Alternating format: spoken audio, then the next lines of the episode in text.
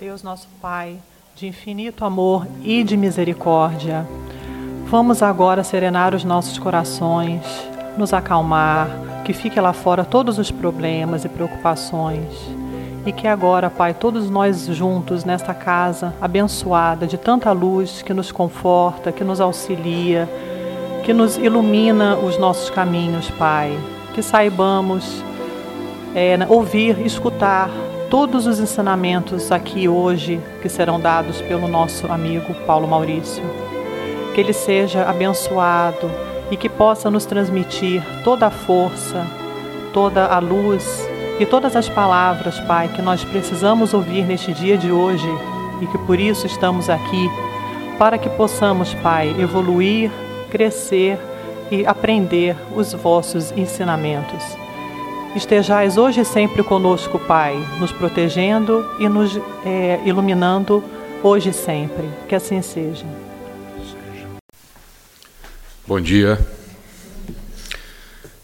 Como dizia meu querido conhecido e amigo Richard Simonetti, que Jesus, o Mestre Supremo, preencha de luz esses minutos que estivemos juntos. O belo planeta Terra é um tema muito, muito amplo e, ao mesmo tempo, muito restrito. Jesus disse certa vez: Não se perturbe o vosso coração, como Chico mencionou. Credes em Deus, crede também em mim, pois há muitas moradas na casa de meu Pai. Esta é a nossa morada. Se nós estamos aqui e há muitas moradas na casa de meu Pai, estamos todos na casa do Pai. Então somos todos filhos do mesmo Pai. Realmente assim o é. Se hoje qualquer um de nós quiser entender o que é, o que vem a ser a grandeza do amor de Deus para conosco, nós podemos, cada um de nós, entrar na internet e abrir, uma, colocar lá uma palavra, imagens do telescópio Hubble do Hubble. A gente vai ficar encantado, maravilhado com o que a gente vai ver. Como vocês sabem, o telescópio Hubble ele está a 400 quilômetros de altura fora do planeta, circulando a Terra. E ele capta as imagens do universo. É uma coisa maravilhosa se a gente abrir aquelas imagens e ver do que é constituído o universo. Realmente um infinito ato de amor de Deus para com todos nós. Bom, eu até me permitiria é, prestar um depoimento pessoal. Né? Na época que eu fazia, fiz minha faculdade de engenharia, havia lá, eu nunca fui muito afeito, é, até brinquei, não fui muito afeito aos, às atividades físicas desportivas, basta ver pelo meu corpo de toureiro. Então, nessa época, nós cumpríamos, se você não queria, não quisesse fazer atividade física, você cumpria alguns créditos de outra matéria que você elegia. E eu tive a sorte de ter um professor que dava aulas de astronomia. Astronomia com base matemática, em cálculo matemático. E a gente fica deslumbrado, gente. Deslumbrado pelo equilíbrio do que a gente consegue ver neste universo da gravitação universal, da força entre dois corpos, da aglutinação de estrelas, tudo isso é matematicamente comprovado. Ora, se tudo isso é matematicamente comprovado, o universo definitivamente não é uma obra do acaso. Definitivamente não é. Se alguém tem ainda alguma ilusão de que tudo isso é um acaso, esqueça, não é. Existe obra existe uma obra, a racionalidade, existe, para mim, a palavra que define o universo: equilíbrio. Tudo no universo é equilíbrio. Tudo, nós, a nossa vida, os, os aspectos e as coisas físicas, tudo é equilíbrio. Então, quando a gente olha aquelas imagens do Hubble e verifica aquelas galáxias, todo aquilo tudo, a gente precisa ter noção que muitas dessas imagens que ele está capturando, que a gente não conhecia, e que a gente está vendo, a gente pode estar tá vendo uma galáxia que sequer existe mais. de tão longe que ela está. Ainda continuamos recebendo as imagens, os raios luminosos, a beleza da imagem de um, de um, de um, de um aglomerado de estrelas, de planetas que não existe mais. Mas ela está tão longe que nós continuamos recebendo a luz que vem vindo pela distância que ela estava. Se vocês imaginarem o que é, estou falando galáxia, galáxia é onde está um, um aglomerado de estrelas e são agrupadas ao longo do universo, e em volta de cada uma dessas estrelas existem planetas, como o nosso sistema. Né? Nós, temos, nós somos uma irmandade de nove irmãos, nove planetas. A Terra é o terceiro, perto da estrela.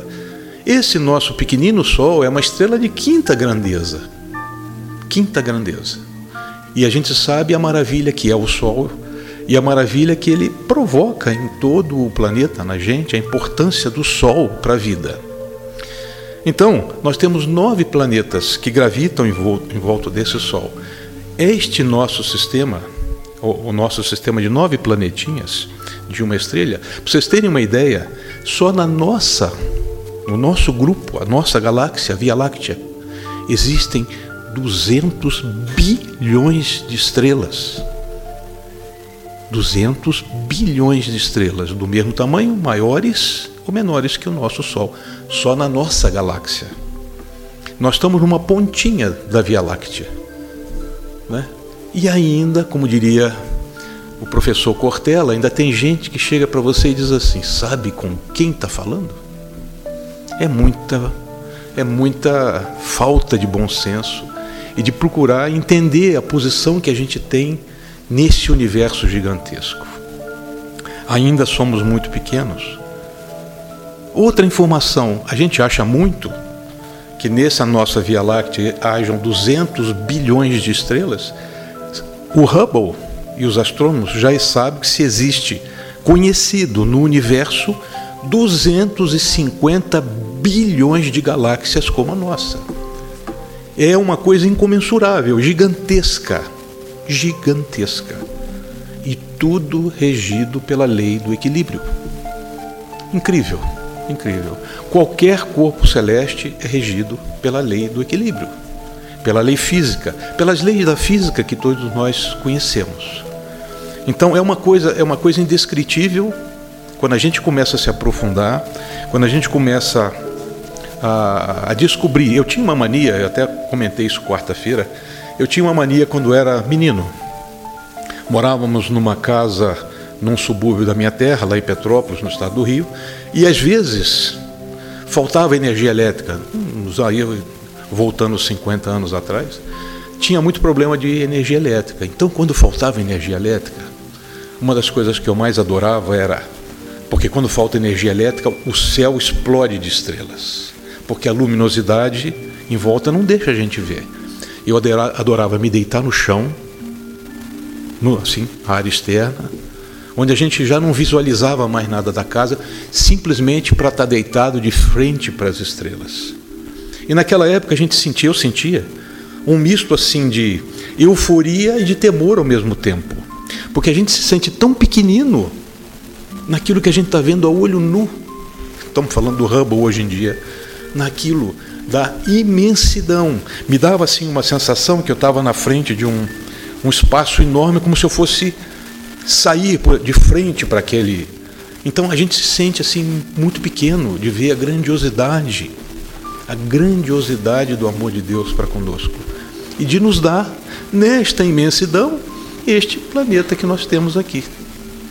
O planeta onde nós vivemos que no fundo todo mundo vai, vai concordar, vamos falar só do planeta. Ele é uma joia, é um planeta muito bonito.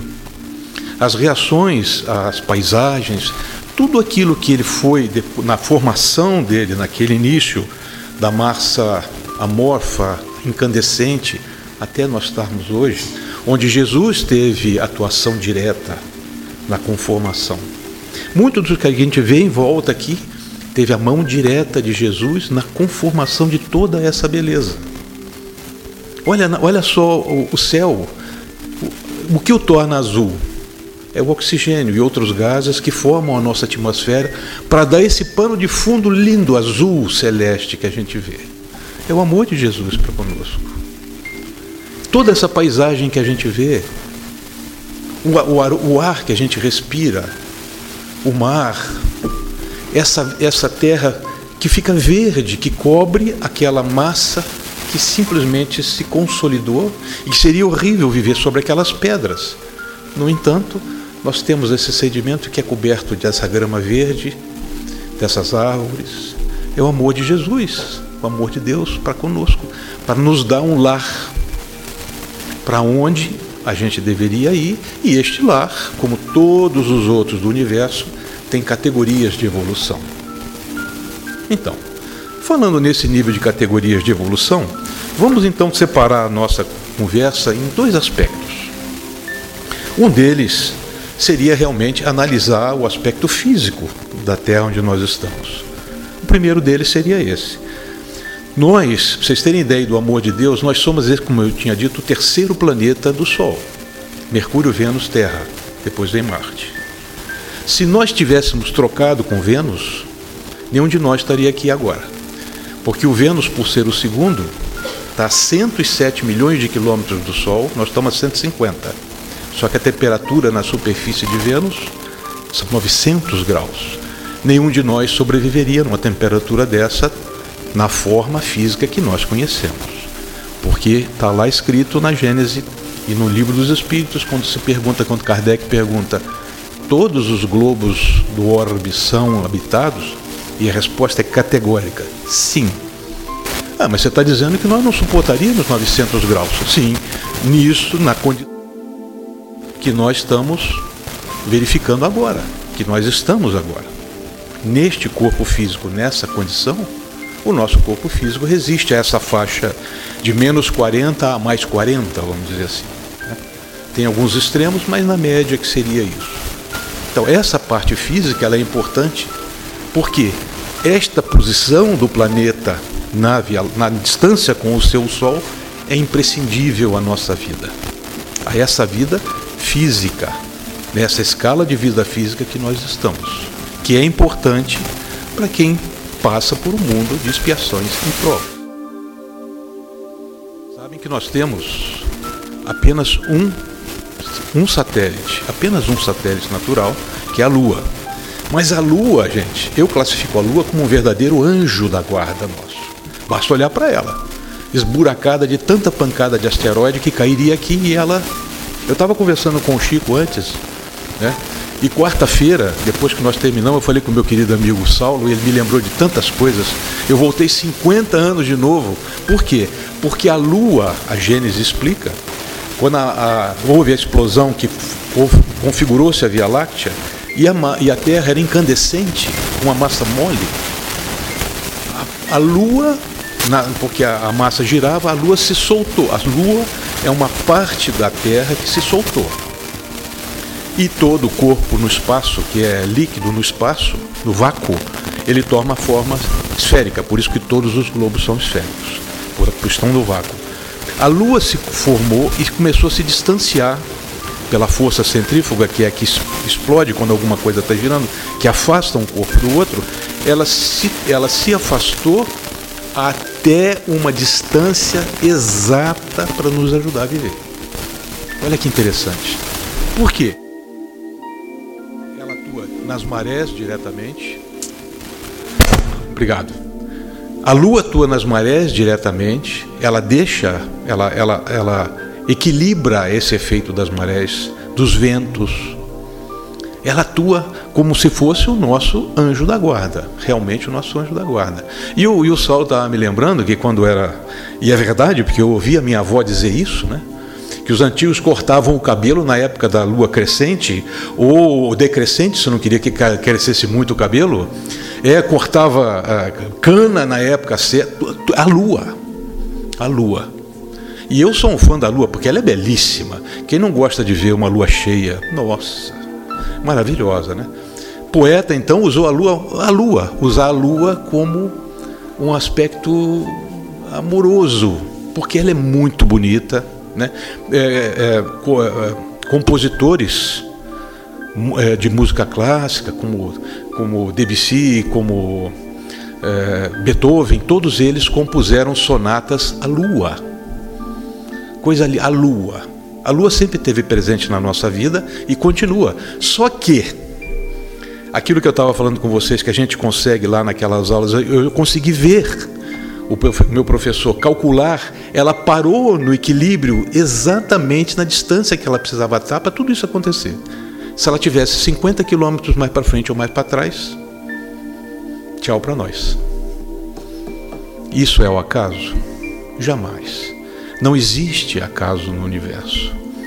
A gente achar que as coisas. Vamos dar valor, vamos saber, vamos ter olhos para ver as coisas. Aquilo que Deus põe na nossa vida cada dia, cada manhã. Quantos de nós, sinceramente, não precisa responder, responda para si mesmo. Quantos de nós, a cada manhã, chega na janela, olha o céu, se está chovendo ou não, pouco importa, mas olha o céu, olha a cidade, olha o presente que Deus nos dá a cada dia. Ah, isso, ah, isso, isso aí Paulo, isso é frase feita. Não importa que seja frase feita, é verdadeira ou não. Olhem a vida. Olhem a cada manhã e digam: Senhor, Obrigado por mais um dia de mais uma vida. Mais uma vida. E pela oportunidade de nós estarmos aqui nessa beleza que a gente insiste em destruir, inclusive. Neste, neste mundo maravilhoso. Então, o aspecto físico do nosso planeta, ele é muito, ele, ele demonstra que aqui é o lugar onde nós temos que estar, que Deus nos propiciou as condições de estar aqui e mais, cuida de nós com todo esse universo, com todo esse equilíbrio, com a nossa lua. Né? Ah, mas você está dizendo que todos os outros mundos têm habitantes, mas a gente não vê nada. As naves espaciais. Gente, o que, que acontece? O, o, o nosso globo, o, o, Espiritismo diz isso. Cada, cada um, um desses mundos é o seu, tem o, é o seu planeta e acima dele em camadas concêntricas, quer dizer, esferas umas sobre as outras, existem os níveis. A gente às vezes não diz aqui, vamos elevar o nosso pensamento. Elevar o nosso pensamento a um plano mais alto. Quando a gente diz um plano mais alto, a gente está se referindo a agradecer a esses espíritos que cuidam de nós, nos ajudam a decidir a nossa existência, que estão nesses planos mais altos do nosso planeta. Nós somos 25 bilhões de almas só na Terra. É, mas não dizem que só tem 8? Sim, 8 milhões encarnadas. Dois terços estão desencarnadas. Nos diferentes níveis do planeta. Só que esse planeta vai mudar. E aí é que é a coisa. Está mudando. Então, o aspecto físico, a gente falou, a gente discutiu, a gente conversou. Só que tem o segundo aspecto da nossa bela Terra, do nosso belo planeta, que é a verdadeira é o verdadeiro motivo de nós estarmos discutindo isso. É muito bonita a astronomia, é muito bonito o cálculo do equilíbrio, é muito bonito tudo aquilo que a gente está vendo. Mas o aspecto, o segundo aspecto do nosso estudo, que é o mais importante do nosso estudo, é o aspecto espiritual. A beleza do universo simplesmente foi criada por Deus, por amor de Deus, para que nos dê chance de tomar as melhores decisões possíveis aqui. E aí é que o bicho pega, não é assim que se diz? Aí é que o bicho pega. Porque aí nós temos que decidir. E quando a gente tem que decidir, você tem sempre 50% de chance. Tem uma coisa, uma decisão boa, uma coisa decisão ruim, né? Então, aí é que fica a coisa começa a ficar complicada, porque depende da nossa decisão. E nós, o nosso planeta, é um planeta de expiação e provas. Voltando novamente lá para trás, também ouvi a minha avó, coitada na época, rezar: Este mundo é um vale, não é assim? Este mundo é um vale de lágrimas. Não é um vale de lágrimas. Um vale de lágrimas para quem decide ter ou viver num vale de lágrimas. Este, olha, olha esse dia hoje. O vale de lágrimas, é, é, a terra é transformada num vale de lágrimas por decisão de quem está aqui, de quem está vivendo aqui. Não Deus criou aqui um lugar como se fosse um exílio, como se fosse um castigo. Viver na terra é um castigo. Não. Deus não castiga ninguém. Nós é que tomamos as decisões corretas ou incorretas. Na final de contas, esse planeta é um grande campo experimental. Por quê? De novo, porque é aqui que a gente tem que tomar as nossas decisões. A mensagem da irmã Joana que o Chico leu hoje. Todos aqueles com quem a gente convive. E essas mensagens não são lidas assim ao acaso. Tudo em Espiritismo acontece por um motivo. O Chico leu a mensagem da irmã Joana. Parentes difíceis, filhos doentes, uma mãe talvez já não muito fora ou, ou totalmente fora do ambiente por uma deficiência de doença. Tudo isso reflete em cima da gente. E aí, quando reflete em cima da gente, tem que vir o que? As decisões. O que eu vou fazer? Como eu vou agir? Vou tolerar? Não vou tolerar? Vou ajudar ou não vou? Nós decidimos. E esse é o segundo grande aspecto. Não é só a beleza do planeta, mas tem que ser a beleza da decisão que a gente vai tomar. Aprimorar a nossa decisão, aprimorar a nós mesmos. É por isso que nós estamos aqui. Mundo de expiação e provas. Lembrem, o Espiritismo, a terceira revelação, quando ela surgiu, nós podemos definir isso, e também existe obra de espírita a respeito. Nós temos três etapas do Espiritismo. A primeira de implantação, com Kardec, com toda aquela batalha que a gente verificou, já leu e viu no filme, toda aquela luta de Kardec por ter a codificação, a codificação da nossa doutrina, a codificação da lógica, sem cortinas, dogmas, mistérios, efeitos, sem rituais, a lógica da vida.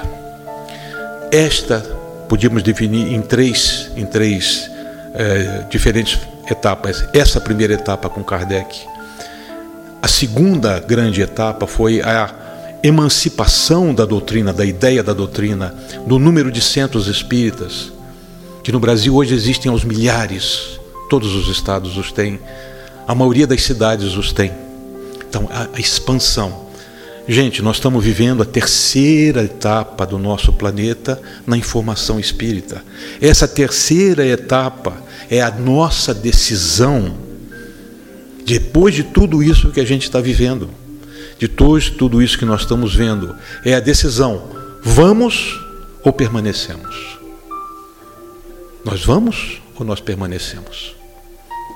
Nós vamos ficar aqui ou degradar a nossa condição espiritual, pessoal, para um planeta inferior ou de expiação e provas, ou nós vamos decidir o nosso rumo e o nosso futuro para fazer parte de um mundo de regeneração. Ninguém vai pegar você e falar assim: olha, estou com pena de você, está aqui, você fica, entra aqui no mundo de regeneração. Ninguém vai fazer isso.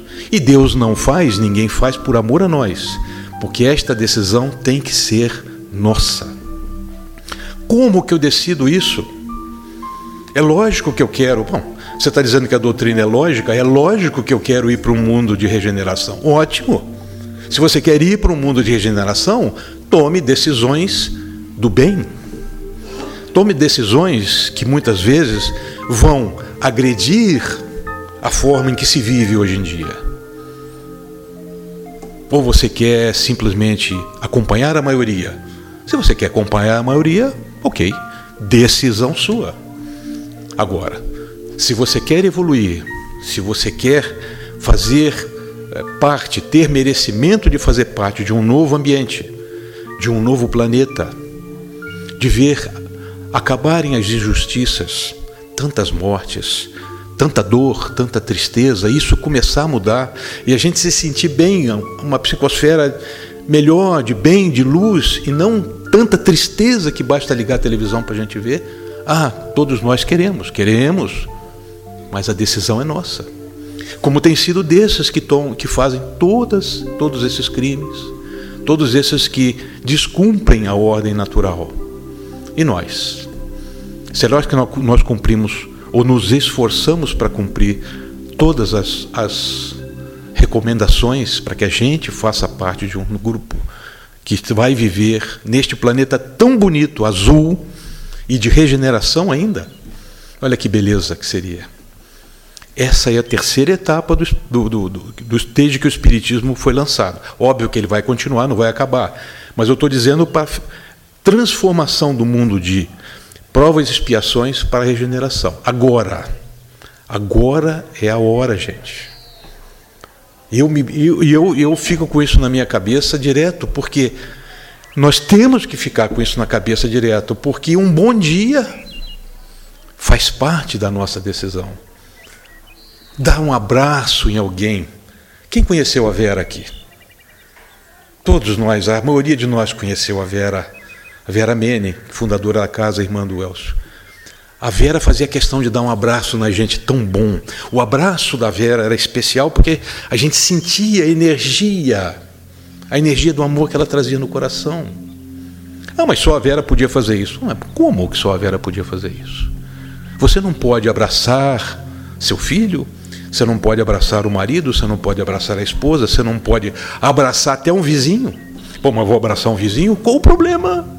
São coisas que nos retêm ainda, chumbam a gente nesse, nesse, neste planeta de expiação. E está mudando o tempo, gente. Se você acha que é importante abraçar alguém, abrace.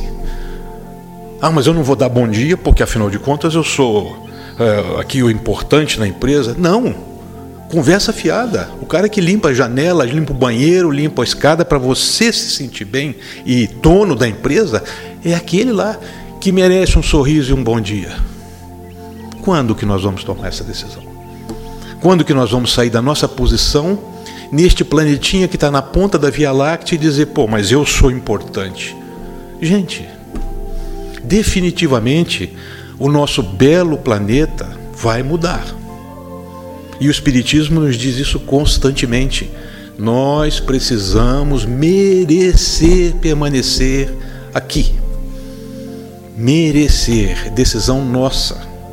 Por isso é que o Espiritismo de, defende tanto de, e nos prestem atenção nas mensagens espíritas dessa última fase, todas sem exceção. O livro Renovando Atitudes todas as casas espíritas, a federação, o espiritismo, os nossos amigos espíritas que estão no plano maior, todos direcionam a sua a, a sua informação, a sua mensagem a nós que gente, é hora de mudar o ponto de vista.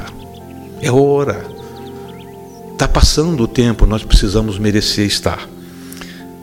Para vocês terem ideia de como a gente recebe essas informações,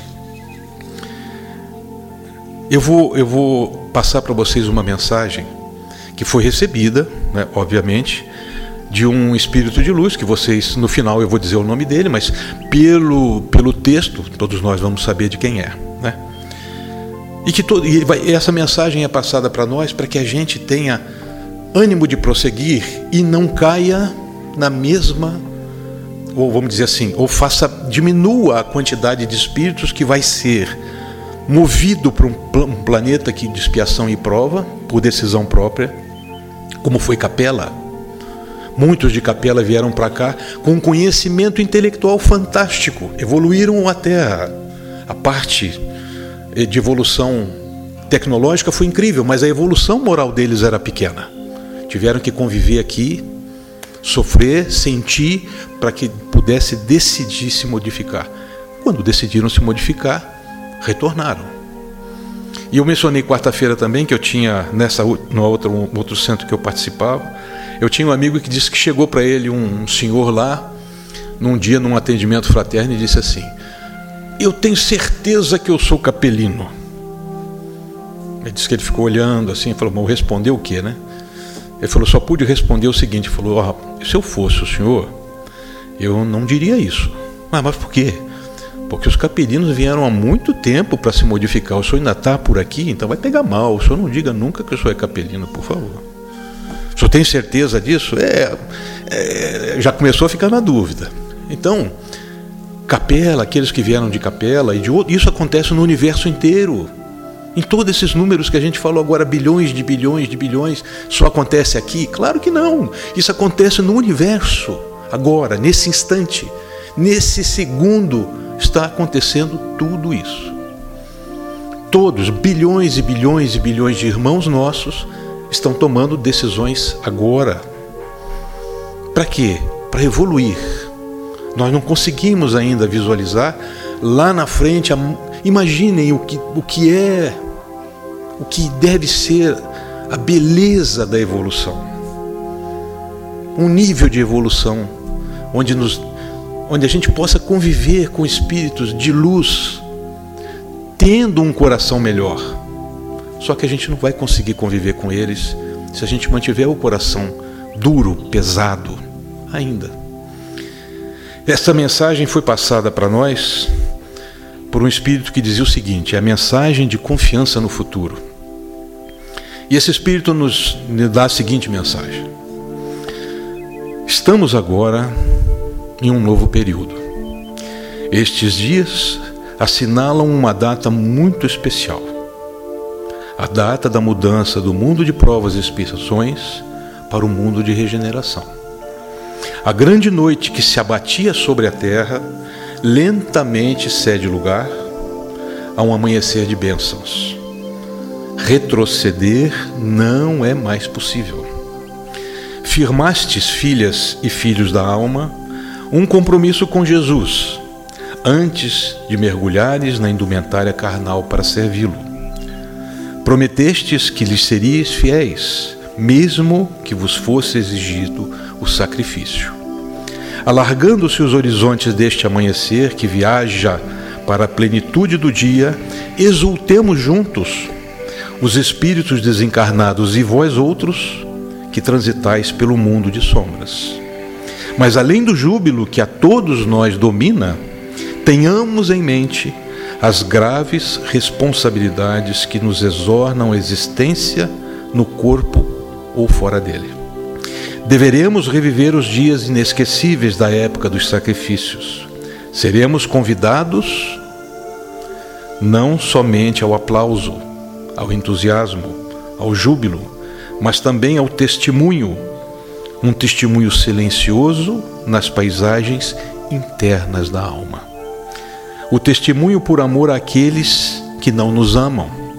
O testemunho de abnegação no sentido de ajudar aqueles que ainda se comprazem em gerar dificuldades. Iniciada essa grande transição, chegaremos ao clímax clímax e na razão direta em que o planeta experimenta as suas mudanças físicas, geológicas, as mudanças morais são inadiáveis.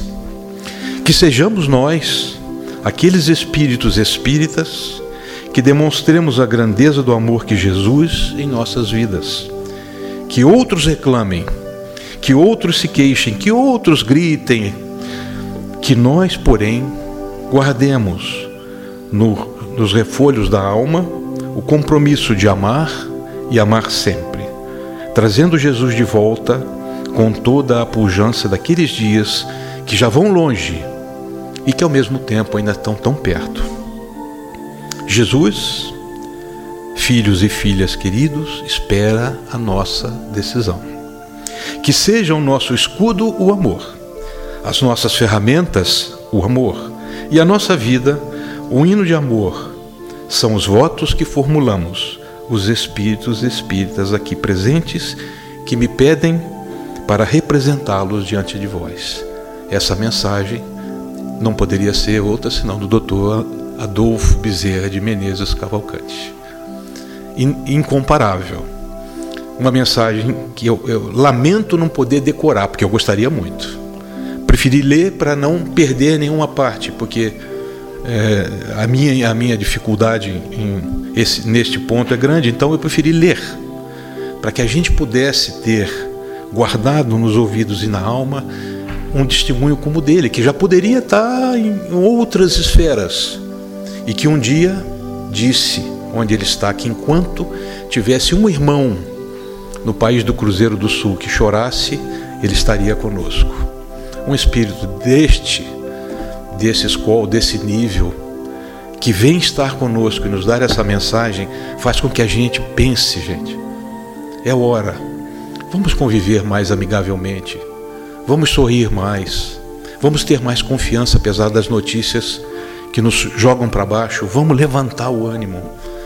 Vamos ter esperança. Vamos continuar trabalhando em paz, buscando a paz, buscando conviver uns com os outros de uma maneira mais harmônica. Mesmo que a vida não seja assim, ou aparentemente peça a gente que haja de outra maneira. Ah, mas eu vou me mostrar inferior se eu agir assim. Ao contrário, a gente vai, se, vai demonstrar uma grandiosidade interna, porque a gente vai estar seguindo o que Jesus nos pediu há dois mil anos, que o Espiritismo confirma e que agora é hora de decidir. Que a gente possa manter isso na nossa mente, que a gente possa utilizar isso a cada dia nosso. São os nossos votos, os meus, principalmente porque eu estava falando com o Chico, porque os meus ouvidos são os primeiros a ouvir isso que eu estou dizendo que todos nós juntos tenhamos essa consciência e lutemos. Como o Divaldo disse, se um pensamento negativo te vem à cabeça, substitua imediatamente por um bom. Não deixa o mal evoluir, porque a nossa onda mental cria imagens, cria conflitos. Troca, troque a antena. Tire o pensamento ruim, troque por um bom. Se alguém te ofendeu, pense que pode ter sido um momento ruim, pode ter sido um um instante de alguém que está com um problema sério, com um filho doente, com uma mãe com problema, com perder o emprego. Todos nós temos reações. As nossas decisões é que vão mudar a nossa existência. Como eu não posso abraçar um por um, deixo daqui um grande abraço e votos de um fim de semana excelente. Muita, muita paz a todos nós.